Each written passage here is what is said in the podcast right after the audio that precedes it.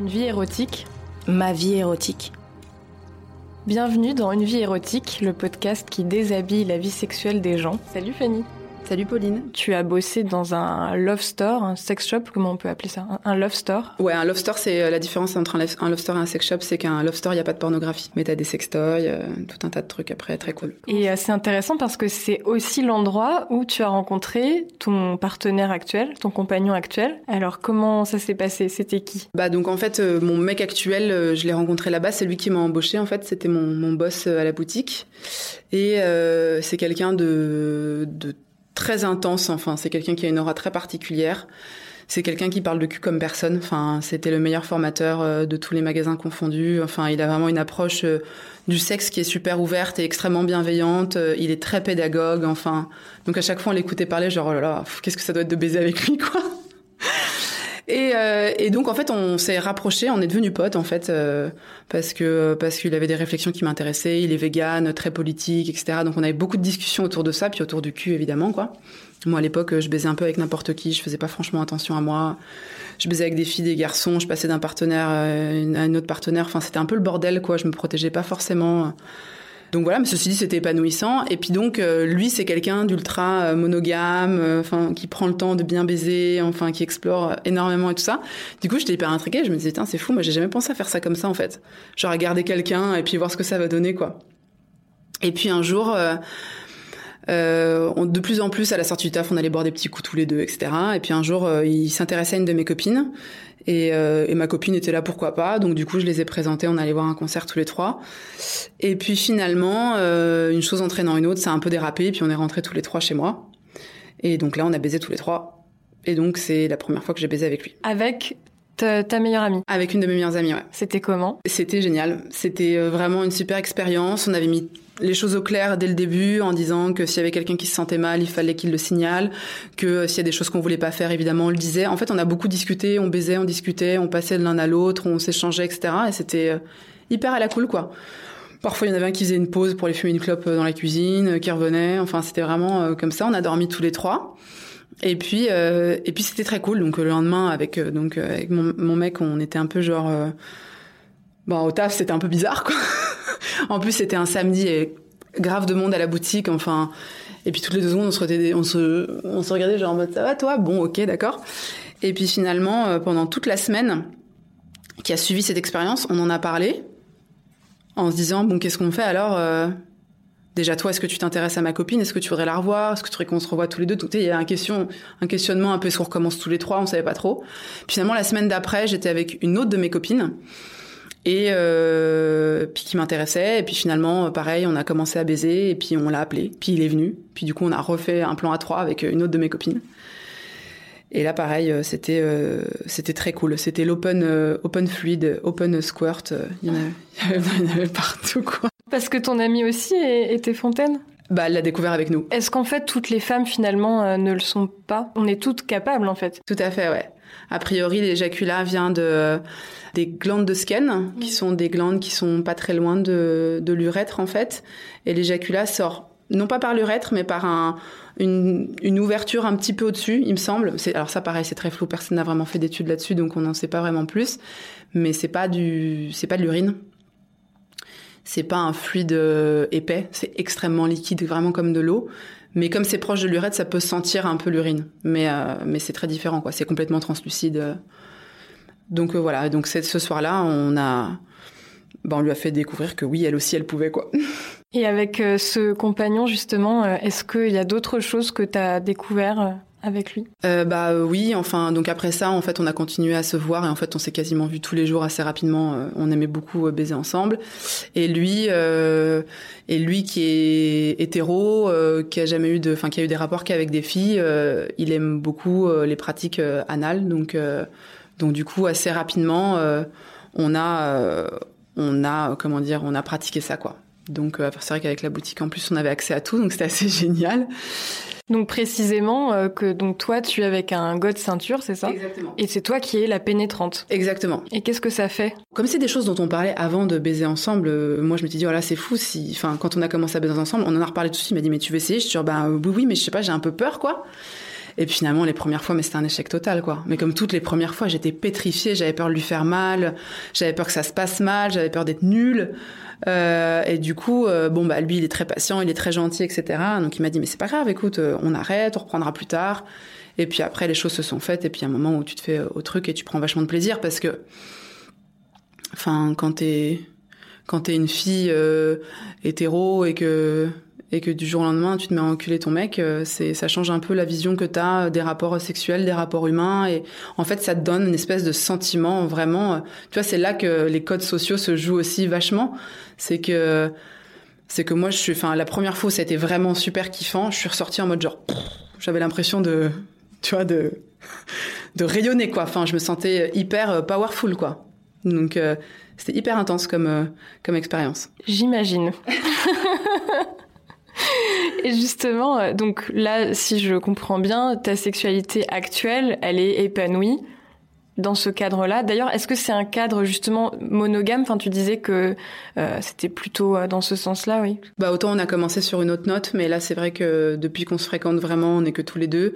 Après, encore hier soir, on parlait d'ouvrir le couple. Enfin, en tout cas moi, parce que c'est vrai que j'ai pas mal de frustration et que j'ai pas de frustration au sens physique, dans le sexe, mais plus pour d'autres choses en fait. Ben, j'aime bien être avec les filles, euh, j'aime bien, euh, j'aime bien baiser avec des filles aussi. Euh. C'est pas un truc qui me manque genre foncièrement, mais je sais que ça pourrait m'épanouir même encore plus dans ma relation avec lui finalement quoi. J'ai jamais été dans un, c'est la première fois que je suis en couple avec lui. J'ai eu un, donc ce, ce, fameux premier copain, mais non, c'était pas vraiment un couple. Mais je sais que je suis pas euh, à fond pour euh, rester en couple monogame. Après là, les choses se sont faites comme ça ces deux dernières années finalement, et c'était très bien. Enfin, je veux dire, euh, je cracherai pas dans la soupe. J'ai pas vraiment de frustration au sens strict, mais par contre, j'aime bien les gens, quoi, en fait. Les autres corps aussi? Ouais, c'est ça. Ça me manque en fait. Ça me manque de pas de pas découvrir les autres corps, les autres fluides, d'aller d'aller transpirer ailleurs, quoi. Et lui, il en pense quoi? Bah, il est cool là-dessus en fait. Il me dit si tu rencontres quelqu'un, je vais pas Enfin, je vais pas te l'interdire. De toute façon, je sais qu'on est bien ensemble, donc euh, tu sais, euh, si t'es encore mieux, enfin pourquoi pas, tu vois. Après, sans avoir les détails de l'histoire, mais en tout cas, en théorie, ça donne ça. Je sais pas ce que ça peut donner euh, dans le réel, mais. J'ai une question maintenant sur l'orgasme et la jouissance. Donc bon, visiblement, tu y as accès.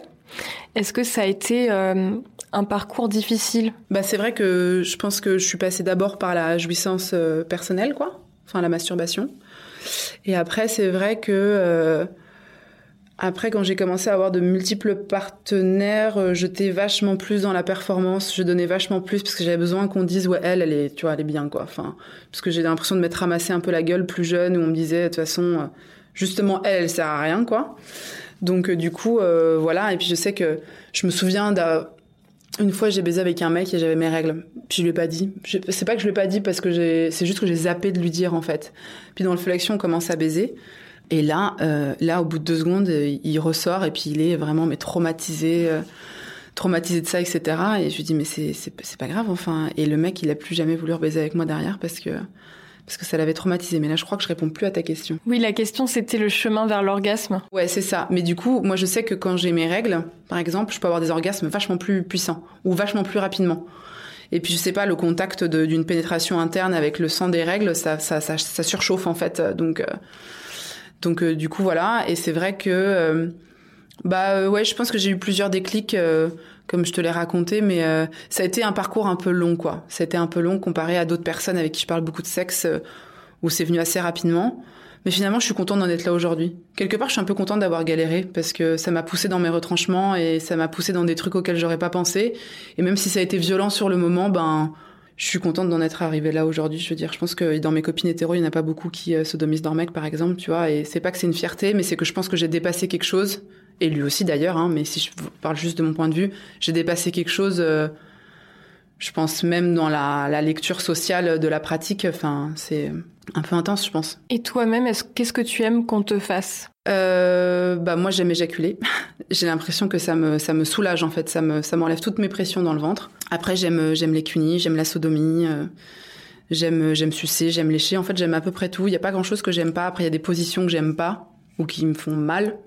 Mais euh, mais sinon, euh, en fait, j'adore les fluides sur les fluides quoi. Je veux dire, un cuni pendant mes règles, moi, je trouve ça génial quoi. J'ai déjà fait des cunis aussi à des filles qui avaient leurs règles. Je trouve ça vraiment génial. Je sais pas, ça me surexcite quoi. C'est, c'est tous ces fluides là, ça me, la salive, euh, la mouille, les règles. Enfin, c'est. Et t'as eu des mecs qui t'ont fait des cunis avec euh, tes règles? Ouais. moi, ça me, ça décuple mes sensations. Puis en plus de ça, comme j'ai des règles hyper douloureuses, euh, je me masturbe beaucoup pendant j'ai pendant mes règles parce que sinon je peux pas en fait. C'est un truc qui me qui me détend. Ouais, ça me soulage. Alors ça, ça me soulage pas pendant deux jours, ça me soulage pendant au moins 20 minutes, c'est déjà ça. Donc c'est vrai que j'ai pas forcément toujours envie, mais parfois je me mets en condition et je regrette pas quoi. Donc c'est vrai que comme je me sens plus sensible physiquement et psychologiquement aussi quand j'ai mes règles, euh, les cunis c'est une vraie option. Ouais. C'est d'autant plus épanouissant à ce moment-là quoi. Et les partenaires qui te l'ont fait, ils en ont pensé quoi? Est-ce qu'ils ont apprécié? Oui, en général, euh, c'est toujours consenti, mais euh, je sais pas si euh, je pense l'avoir déjà proposé, qu'on m'ait dit non, et dans ces cas-là, il y a aucun souci. Enfin, je forcerai jamais personne à faire ça, mais quand euh, tout le monde est d'accord, moi je trouve ça cool, quoi. Donc, euh, puis en général, quand la personne le fait, c'est que c'est qu'elle aime ça aussi, quoi. Est-ce que tu entretiens une vie érotique avec toi-même? Ah oui, bien sûr, ouais. J'ai mille et un fantasmes. Je suis, enfin, avec le temps, je pense que je me suis tellement frustrée que j'ai l'impression d'être souvent une obsédée sexuelle, quoi. Je pense au cul tout le temps, tout le temps, tout le temps. Et je parle beaucoup de ça, et je, je parle beaucoup de ça aux gens. Enfin, J'y pense souvent, je me masturbe beaucoup, je pense, enfin quasiment quotidiennement. Il euh, y a des fantasmes que je partage pas forcément avec mon partenaire ou avec personne d'ailleurs, des choses que je garde quoi, euh, des choses que je peux écrire aussi. Et euh, ouais. Et puis il y a le porno aussi. J'ai un peu réduit la, la consommation. Quel rapport tu as avec la pornographie alors? J'aime bien la pornographie en fait. J'ai connu la pornographie assez jeune, ça m'a pas plu sur le coup, mais finalement aussi, ça va peut-être avec mon militantisme euh, féministe, c'est que j'ai découvert d'autres pornos et d'autres formes de pornographie qui m'ont plu. Moi, ce que j'adore, par exemple, c'est Chaturbate, qui est une plateforme où en fait les gens euh, font du sexe ou se masturbent en live. Et euh, donc du coup, c'est c'est y a pas c'est pas un c'est pas filmé, c'est pas un gonzo non plus, mais c'est quelque chose de spontané. Puis j'adore aller de profil en profil, etc. Et euh, moi, j'aime j'aime bien le porno vraiment quoi. Et c'est c'est encore c'est en train de se démocratiser, mais euh, le fait que des femmes regardent du porno, euh, on dirait que beaucoup de gens le découvrent. Toi, t'en as regardé tôt. Euh, est-ce que t'as trouvé ça naturel? Et est-ce que aussi le porno euh, hétéro plus destiné aux, hommes, est-ce que il, a, il a pu t'intéresser aussi ou, ou tu as vite viré vers d'autres formes de porno? J'aime beaucoup le porno hétéro aussi. Je, je, je, peux pas m'empêcher de regarder du porno un peu trash, euh, gonzo, euh, double pénétration quoi. Enfin c'est vraiment, euh, enfin j'aime ça aussi, ça m'excite en fait. après c'est vrai que je me souviens avoir eu des discussions. En fait, quand t'es une meuf et que tu dis que tu regardes du porno, on te regarde comme un ovni en fait en général. Mais j'ai jamais senti que c'était comporter un jugement. Alors de la part d'autres meufs peut-être soit parce qu'elles, elles regardent et qu'elles ont pas envie qu'on le, sache, tu vois. Mhm. Mais euh, par exemple, je me souviens où j'en parle beaucoup avec des copains, par exemple. Ils trouvent ça très cool. Enfin, c'est pas. Euh, au contraire, le jour où ils ont découvert que je regardais du porno, où je leur ai dit genre ah yes, on va pouvoir débriefer quoi, tu vois. on va pouvoir s'échanger des trucs, des types, etc. Donc euh, donc voilà. Mais c'est vrai que le, le, porno chez les meufs, c'est comme si il y avait genre 0,1% de la population féminine qui regardait des pornos. C'est absolument pas vrai quoi. Enfin. Et toi, qu'est-ce que ça t'a apporté? Est-ce que c'est du domaine de plus de ton imaginaire euh, fantasmatique ou est-ce que physiquement aussi ça t'a apporté des sensations? Ouais, c'est un peu les deux. C'est un peu les deux. Je pense que euh, le porno m'excite. Je me, je, peux masturber devant du porno. Je me masturbe devant du porno, c'est clair. Et après, euh, c'est vrai que d'avoir une lecture aussi féministe euh, de l'œuvre pornographique, je trouve ça intéressant. Moi, c'est venu après parce que j'ai commencé à regarder du porno, j'étais pas forcément consciente de tout ce dont je suis consciente aujourd'hui. Mais c'est pour ça que quand tu arrives à déconstruire des choses, euh, tu regardes le porno de façon différente, quoi. Mais je pense que, enfin, je suis carrément pas anti-porno. Je trouve que le porno a une utilité et tant qu'il est là, autant l'utiliser de la façon la plus positive. Euh, jamais de ma vie, je pense que je tiendrai un discours anti-porno. C'est là, de toute façon, on regarde du porno de plus en plus jeune. Enfin, moi, je suis née en 86. J'ai regardé du porno à l'époque, j'allais louer des cassettes, mais aujourd'hui, avec YouPorn et tout, enfin, c'est hyper accessible et, et quelque part, tant mieux. Puis je pense qu'il y a une réelle réflexion qui se pose sur le porno et aujourd'hui, ça fait de plus en plus débat et on en parle. Il y a les anti-porno, il y a les pro-porno, il y a les pro-porno autres. Enfin, voilà quoi. Je pense que c'est important de. Et la question, c'est aussi de la cohabitation du discours pornographique avec d'autres discours. C'est sûr que euh, si il y a zéro éducation sexuelle ou que c'est très mal fait euh, au collège ou au lycée et que on a juste le discours pornographique comme discours de référence et si on parle pas de sexualité avec ses parents, c'est sûr que c'est pas forcément l'idéal. Mais si on a le porno et des discours sex positifs, c'est-à-dire euh, qui euh, vont dans une euh, vision de la sexualité qui peut être cool, positive et qui amène du plaisir, peut-être que là, ça serait plus intéressant aussi. Ouais, je suis d'accord avec ça. C'est vraiment l'accompagnement. Tu sais, il y a un programme qui s'appelle l'éducation nationale qui est très peu exploité. Euh, les jeunes doivent avoir accès à une éducation sexuelle, un cours d'éducation sexuelle trois fois par an, du CP à la terminale. C'est l'éducation sexuelle et affective. C'est un truc qui est trop pas mis en application parce que personne veut s'en charger. Moi personnellement, c'est le métier que j'aimerais faire dans la vie, mais euh, je réfléchis à ça en ce moment. Euh, mais en tout cas, oui, bien sûr, on peut pas passer à côté du porno en fait. Les jeunes ne passeront pas à côté du porno. Effectivement, d'avoir un accompagnement et de les alerter sur des problématiques, des injonctions qui sont faites, euh, des violences, des brutalités, etc. C'est, enfin, c'est, ça va de pair en fait. Je pense que c'est comme ça qu'on grandira, qu'on fera des, des bons humains aussi quelque part. La sexualité fait tellement partie de nous, enfin, on peut pas y échapper, quoi. Donc, euh, ouais, je suis d'accord avec ça. Qu'est-ce qui t'attire sexuellement chez une personne? Son odeur. Euh, son odeur, c'est déjà pas mal, ouais. Qui a été ton meilleur coup? Euh, mon mec actuel, définitivement. Parce que il a toute cette ouverture et. Parce que tout est cool, parce que c'est genre, j'ai jamais autant joui en fait avec quelqu'un, puis sur la durée en fait ça fait plus de deux ans qu'on est ensemble et ça continue d'aller. Je me dis, c'est fou, j'aurais jamais pensé ça, quoi. T'expérimentes pas euh, le quotidien qui ronge euh, la libido? Non, pas du tout. Bah après, comme tout le monde, on a des moments un peu à plat, etc., en fonction de de notre état et tout, mais honnêtement, enfin, puis alors là, je suis dans une nouvelle période parce que j'ai recommencé la pilule il y a un mois et du coup, on met plus de capote. Et j'ai quasiment jamais de ma vie baisé sans capote, ou alors vraiment à l'arrache et je m'en souviens pas. Et là, on a commencé à baiser sans capote. Alors là, c'est encore une fois une nouvelle ère, quoi. Qui a été ton pire coup, du coup? Ah, je, sais très bien. C'est un mec euh, il y a quelques années, euh, un prof. Euh, c'était horrible. je, portais un body et en fait, je me suis déshabillée et en fait, le mec a complètement flippé en me disant mais pourquoi t'es habillée comme ça? J'avais juste un body, tu vois, c'est un, un, petit body genre comme un maillot de bain un peu, tu vois. Et en fait, le mec a cru que je partais en délire. Euh, je veux t'appeler papa euh, ou un truc comme ça, tu vois. Parce que pour lui, c'était un truc d'enfant, les body. C'est un truc qu'on mettait au bébé. Enfin, moi, je pensais que c'était un peu sexy. Enfin, moi, j'adore les body, tu vois. Je trouve ça hyper joli euh, sur les filles et tout. Et du coup, c'était vraiment, c'était nul comme sexe. Oh là là, c'était chiant. Je sais même pas pourquoi. Je sais même pas pourquoi je me suis infligé ça. Mais à l'époque, j'osais pas dire non. C'est à partir du moment où t'étais dans le même lit que la personne, tu dis bon bah ok. C'est intéressant justement quel rapport tu as à la notion de consentement.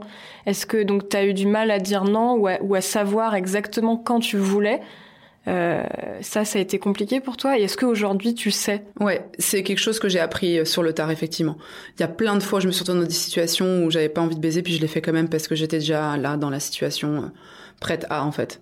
Mais mais honnêtement, honnêtement, ouais, avec le recul, c'est quelque chose que j'ai compris très tard, quoi. Enfin, plein d'histoires aussi. Après, bon, ça c'est encore autre chose, mais genre les violences euh, ou des potes avec qui j'ai dormi. Et tu subitement, tu te réveilles et puis ils ont la gaule ou des choses comme ça. Ou enfin, c'est toujours. Euh, c'est vrai que, je sais pas.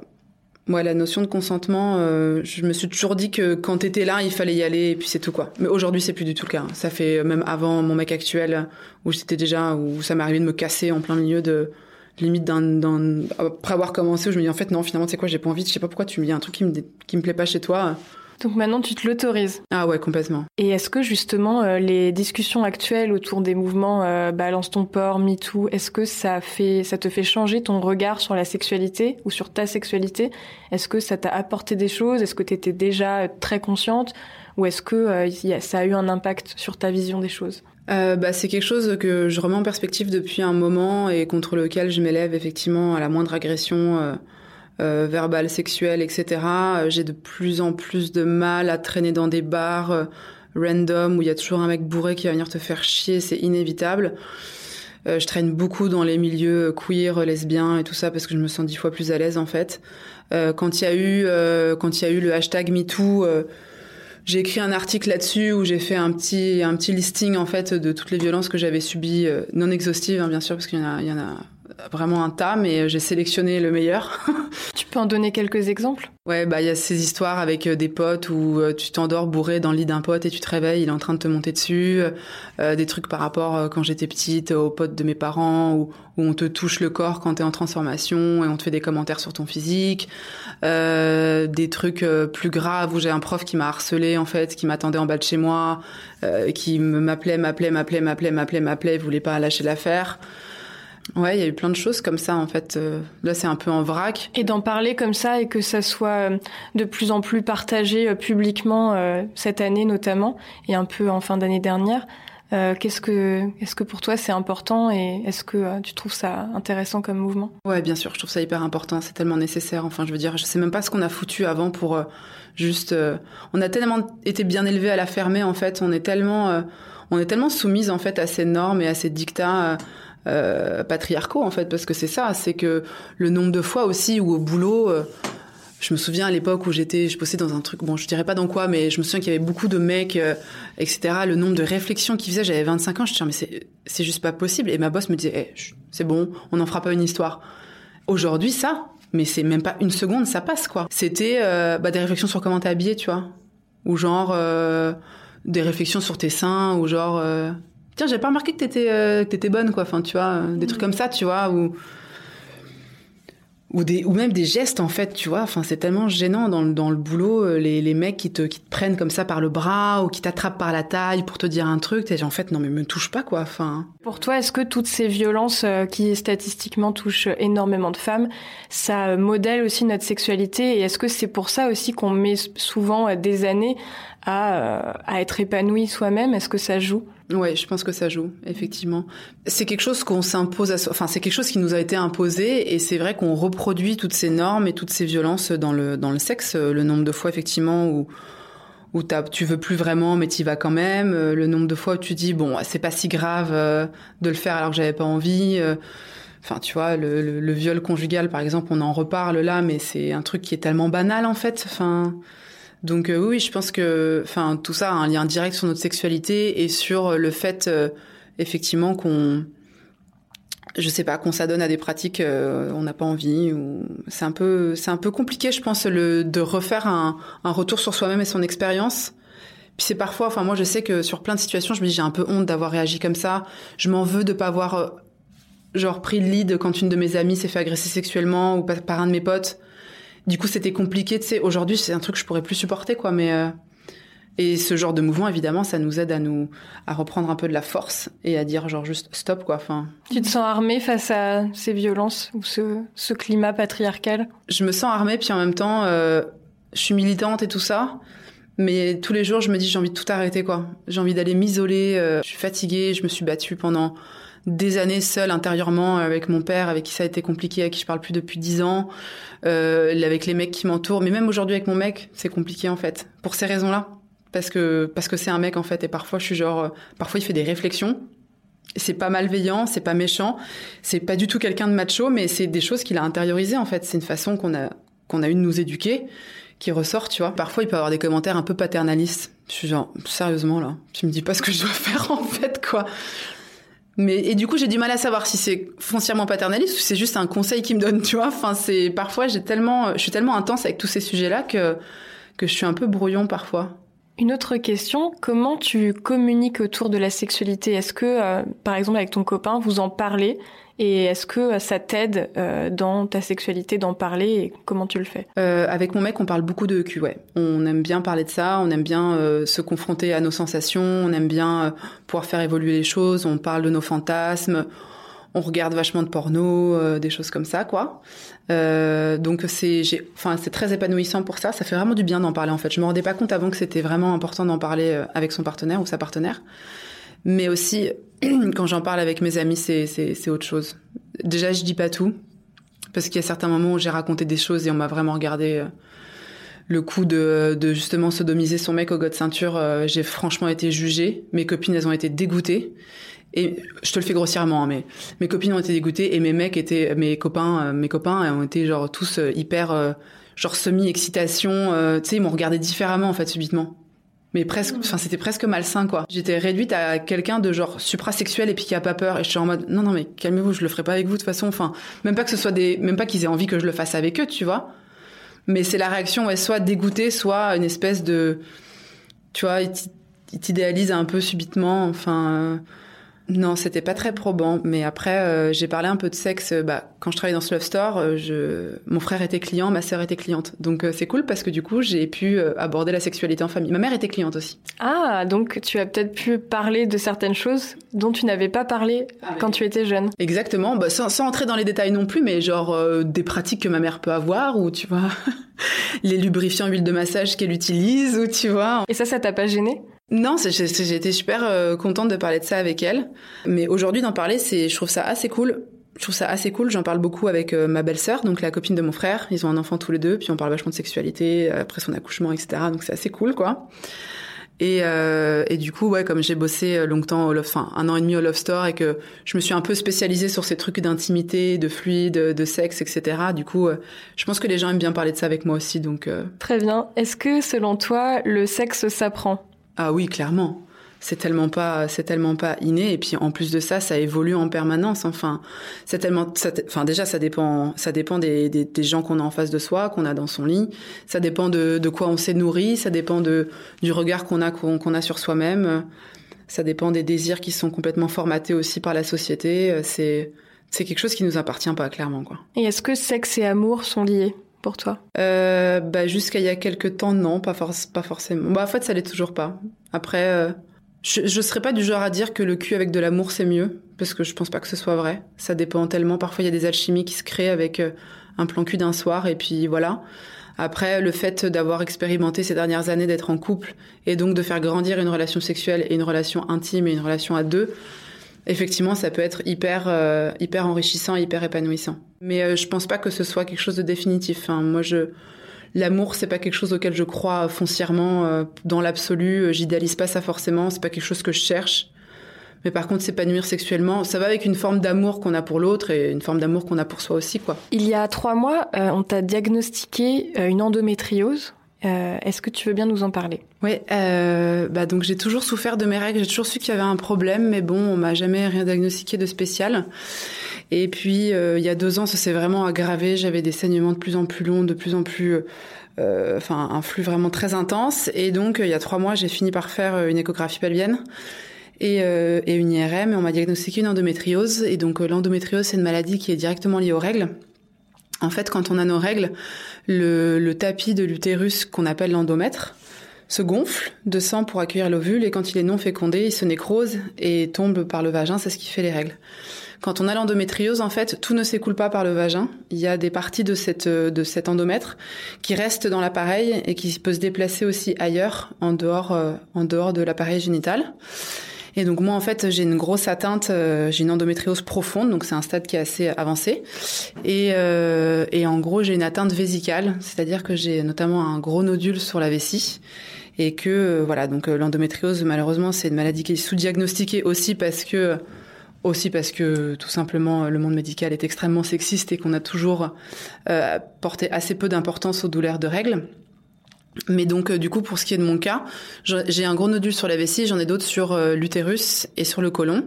Et donc, en gros, euh, là, ben, il n'y a pas de traitement. Il y a la maladie, il faut l'opérer. Puis, en fait, la maladie, elle reste là parce que dès qu'on a nos règles, hop, ça peut recommencer, en fait. Et donc là, on me propose bah, d'ailleurs, on me propose pas parce qu'on va presque me forcer à le faire. J'ai l'impression de pas avoir eu le choix parce que c'est dangereux pour ma santé. On va du coup me euh, me couper une partie de la vessie là où il y a le nodule et euh, voilà. Est-ce que ça a impacté ta sexualité? Euh, Ça m'a foutu un coup, euh, même si je m'en doutais. Euh, depuis quelques années, il y a des choses que je peux plus trop faire, notamment la position de la levrette. C'est un truc que je suis plus capable, quoi. Jeune, j'adorais ça, mais aujourd'hui, je peux plus parce qu'en fait, ça me ça me fait trop mal en fait. Je pense que ça ça en pénétration comme ça interne, ça doit taper vers la vessie ou sur un de mes dodules. Enfin, c'est pas très confortable. Euh, donc du coup, ouais, ça m'a foutu un petit coup de, bah, un coup au moral. Donc forcément, euh, la libido qui baisse un peu. Et puis comme par hasard, ça a été le bon moment pour que ce soit la crise avec mon mec. Enfin, je pense que tout était lié aussi, tu vois. Mais euh, mais ouais, puis c'est vraiment l'injuste, le sentiment d'injustice, tu sais. Tu dis, ce truc-là, je le trimballe depuis certainement mes premières règles. Aujourd'hui, mon ventre est bouffé par la maladie et euh, c'est seulement aujourd'hui qu'on me diagnostique alors que on aurait pu intervenir bien plus tôt, quoi.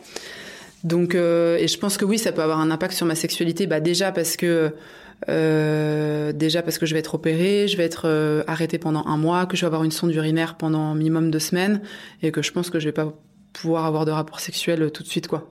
enfin, je sais pas, peut-être. Tes douleurs t'ont déjà empêché d'avoir des rapports sexuels? Oui, ben quand j'ai mes règles.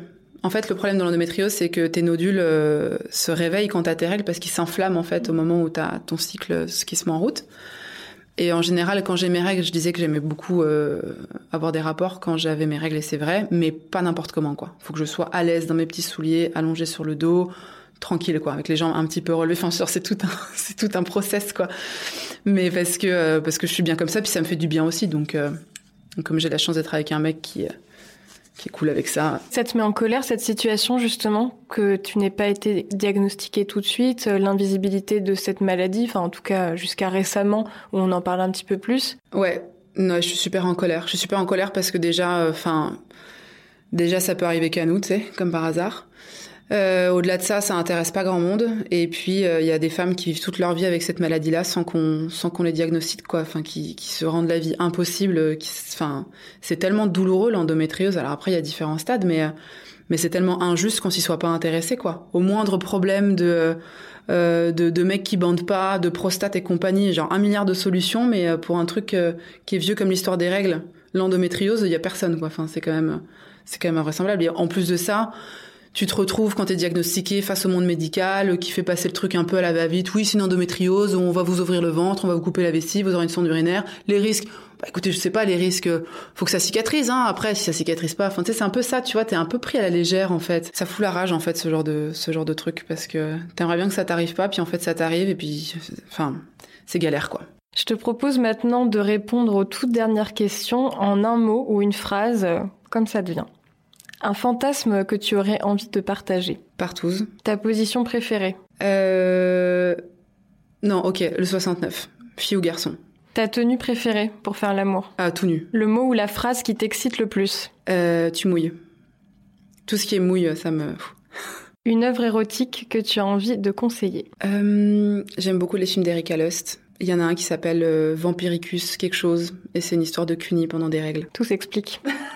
Erika Lust, qui est une réalisatrice de films porno féministes. Exactement. Merci, on va finir là-dessus. Merci beaucoup Fanny de nous avoir fait partager ta vie érotique. J'espère que l'expérience t'a plu. Beaucoup. Merci encore.